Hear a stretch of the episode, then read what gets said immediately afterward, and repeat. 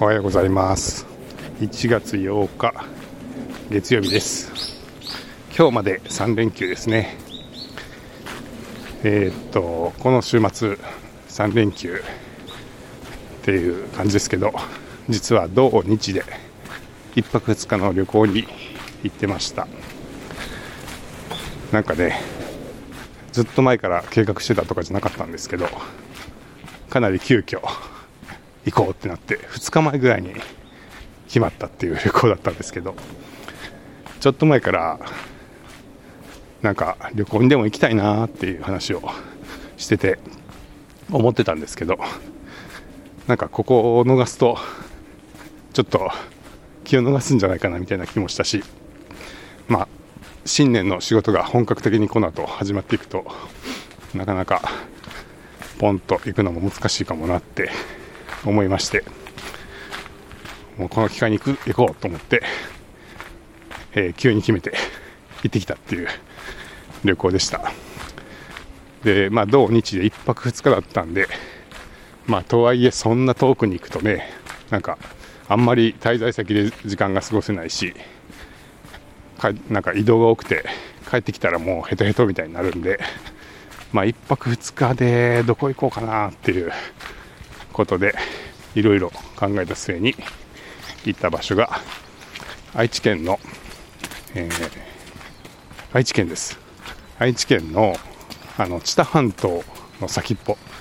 今あの愛知県って2つね両腕みたいな感じで半島があると思うんですけどあれの西側の半島のその先っぽからさらに船で10分ぐらい行ったところにある日間賀島っていう島に行ってきました。はい、でなんでまあそんな島に行ったかっていう とこなんですけど、えー、実はちょっと前にですね、えー、NHK の朝一あの朝ドラを見見終わった後に始まる番組ですけど、えー、その番組を見ていたら特集をやってましてでほんとちっちゃいあの歩いても回れるようなちっちゃい島なんですけど、えそこがあのフグが有名、フグの名産地というか、フグがよく水揚げされるらしいんですよね。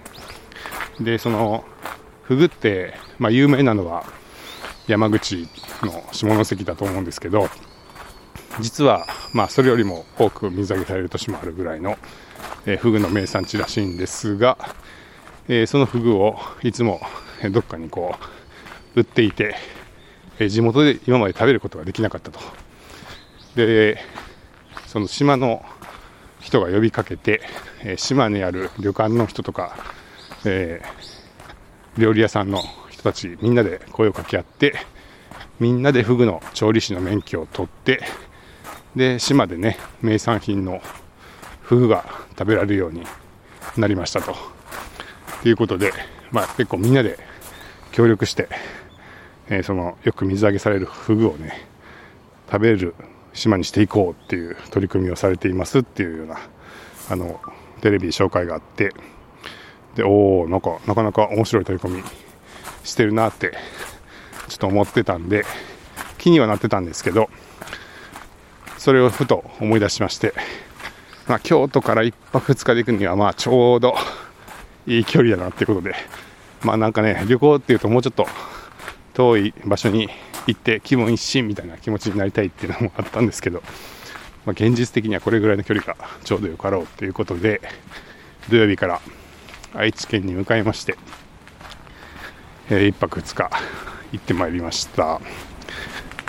い、なんかねあの去年もまあレースいぶきの仕事でいろいろなレースに行かせてもらって、まあ、結構全国津々浦々熊本から沖縄もあったし熊本もあったし四国の端っこもあったし、まあ、中国地方とか、まあ、関西いろいろあとは信越、ね、長野県の北の方とか関東もあったしっていうことでまあお出かけ自体は結構行ったんでそういう意味ではこう気分転換リフレッシュできる機会っていうのは結構あったし、まあ、移動中にいろんな景色見て楽しかったんですけど、まあ、いわゆるその旅行のための旅行っていうので1泊2日で行くっていうのは多分去年は一度もできてなくて、うん、まあなんか、久しぶりにそういう意味では、ゆったりしたというか、リフレッシュしたなっていう感じがします。で、まあ、そのフグ料理はあるとはいえ、他に何かあるのっていうね、そんなこう有名な観光地でもないし、こう、なんかあるのって感じかもしれないですけど、まあ、意外と結構面白くてですね、えー、まずあのー、あ、まずあの、行ったことがなかったんですよね。あの、知多半島ってあの、向かい側の三重県の四日市とかその辺で僕は育ってるんで、あのいつも見えてたんですけど、あまりにも近くて、いつでも行けるわって思って えー、あえて行ったことがなくて、実は知多半島ちゃんと回ったの初めてかもしれないですけど、あのそういう意味では、えー、知らない場所っていうのはまず面白かったし、えーと、まずですね、最初は、えーと、常滑、常滑のあの焼き物の町、もともと常滑ってこう焼き物の有名な町なんですけど、あの、あれですね、中部空港、セントリアがある、えーね、根元というか、の町ですけど、えー、そこに、こう、焼き物の窯を巡る散歩道みたいなのがあって、えー、まずそこに立ち寄って、で、ぶらぶらと、え散歩しながら、ちょっと、窯の跡を見たりとか、その陶器のお店覗いたりとかしたんですけど、えこれも結構良くて、まあ、すごい風情があるね、古い街並みで、ぐにゃぐにゃと迷路みたいになんか起伏のある街の中を細い道が続いていてでその道のね、えー、こう地面とか壁とかに結構焼き物が埋め込んであってまあ焼き物を使って道路とか壁が作られていて、まあ、そこもすごい風情があるし、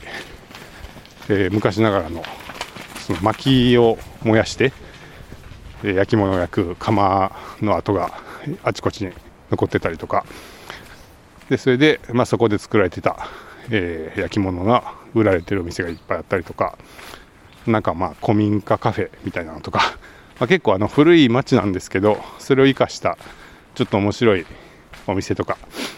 建物もいろいろあって面白かったです。で歩いてる中でねなんかすごくあのセンスのいい作家さんのお店があって、えその店は、えまさにその作家さんご自身で、えそこであの器を作りながらお店もされてるってお店だったんですけどあすごいなんかセンスが良くてわあすごいかっこいいとかかわいいみたいなあの焼き物がいっぱいあったんで思わずねちょっと2つぐらい、えー、すごいなんかかわいいあのどんぐりの形をした急須っていうのと、あとは花瓶ですね。えー、どんぐりの方は電気釜なんで、すごい細かい形というか、えー、精緻な形をした、えー、急須でしたけど、え、っと、花瓶の方は、えー、巻き、巻きで焼いたっていう形で、まあ、表情がかなりその、薪の炭ですごくこう、まあ、予測できないような模様が出るっていうのが面白いとこだと思うんですけど、えー、そこの面白いこう表情のある、えー、花瓶を買って2個ぐらい買いまして、えー、で帰ってきたという感じですね。でその後も、まあ、海沿いにずっと、えー、三河湾三河湾じゃないか、えーと、伊勢湾ですね。伊勢湾側を見ながら、えー、南下していってで次どこ行ったんかな、えー、その後あれですね、え海を見ながら海鮮丼が食べられるっていう、ちょっと地元の人気店みたいなお料理屋さんに入って、え、そこで魚いっぱいの料理を食べまして、で、えー、その後、半島の先まで行って、ちょっと岬を巡り、で、島に行って、で、えー、その日間賀島っていう島に船で渡り、えそこで一泊っていう感じでしたけど、まあ、そうそう。それでその、えー、旅館について、えー、お風呂入ってお食事いただいたんですけど、いやー、豪華で、あのー、フグ料理、もうフグ尽くし、すごかった。あのー、刺身、まず刺身、鉄砂？鉄砂っていうんですかね。えー、フグの刺身と、あとは、まあ、鉄鉄皮？皮もあったり、えー、唐揚げ、えー、フグの唐揚げが出てきたりだとかあとはてっちりですかねそのお鍋でフグをいただくみたいなほんとフグ尽くしでもうすごいボリュームでもう食べきれないっていう あ食べれないっていうぐらいの量のお料理が出てきてなんかそこの宿はすごい良くてなんでしょうねあのお値段がねめっちゃ高いその高級旅館とか高級ホテルみたいな感じじゃないんですよ、えー、1人ね2万円ぐらいで泊まれてまあ急に決めた旅行なんで空いてるところでちょっと雰囲気の良さそうなところみたいなの探して行ったんですけどなんか大当たりでなんかすごいあの宿のスタッフの方も愛想が良くてなんかめっちゃ気持ちが良くてで館内もすごい綺麗ででしかもその料理の量もすごくて、えー、なんかもう最高やんみたいな。まあもちろんねなんかすごい豪華ななんかあのお部屋でとかあのなんかね露天風呂があってとかなんかそういうこう風情のある旅館っていうなんかあの高級な感じの施設が設備があるわけではないですけどなんか必要にして十分というかお部屋も綺麗だし別にそんな狭苦しくもないし汚くもないし料理が美味しくて、まあ、何よりもその人のね感じがすごい良くて、まあ、地元の、えー、方々が従業員でも働かれてていろいろねなんかフグの漁の話とかフグの料理の話とか教えてくれたりとかいろいろこう話もできて、まあ、すごいいい滞在でした。はい、で次の日が、えー、その日間賀島っていう島をちょっと巡ってその時は自転車をレンタサイクルで借りて巡りましてでさらにですねその隣にある篠島っていうままた同じような大きさのちっちゃい島があるんでまあせっかくなんでそっちもちょっと足を伸ばして船で渡ってそっちもちょっとぐるっとそっちは徒歩でぶらぶら散策をしてそちらはあのしらすが有名らしくて、えー、しらすの水揚げがめっちゃ多い島らしくて、まあ、本当あの僕は生しらすが食べたかったんですが残念ながら日曜日だったんでしらす漁がその日は出なかったっていうことで、まあ、釜揚げのしらすしかなかったんですけど、まあ、てんこ盛りの、しらすてんこ盛りのしらす丼を食べまして、で、えー、船にもう一回乗って、元の港に戻り、で、帰ってきたっていう感じですかね。はい。っていう、まあ、旅行だったんですけど、まあ、本当はあの急に思い立って行った割には、すごい満足度の高い旅行になりまして、あ行ってよかったなっていう、はい、そんな体験になりました。えー、ちょっとね、なんか、あの、リスンの方で、ちょっと若干予期せぬ動きが出てたりとかしてご指摘いただいていて、ほったらかしになっちゃってて申し訳ないですけども、えー、実はそんな過ごし方をしていましたっていう 感じです。まあ、なんかあの今、日本、日本ってってこういきなりまとめ始めるとちょっと大きな話になっちゃいますけどそのいわゆるこう有名な観光地ってあると思うんですよ、まあ、それこそ京都もそうですしなんとか温泉とかなんかこうね 有名な観光地ってあると思うんですけど、まあ、そうじゃない地方も結構面白いことになってるなって思うことが多くてあの、まあ、一つは何ですかねこうリノベーション系っていうかあのその例えば常滑のその焼き物の場所にも、えー、まあ、古い建物をちょっとリノベーションしたおしゃれな器のセレクトショップみたいなのがあってそこでね割とこう若い女性の方が、えー、店員さんされててすごいその焼き物の魅力を熱く語ってくれたりとか したんですけど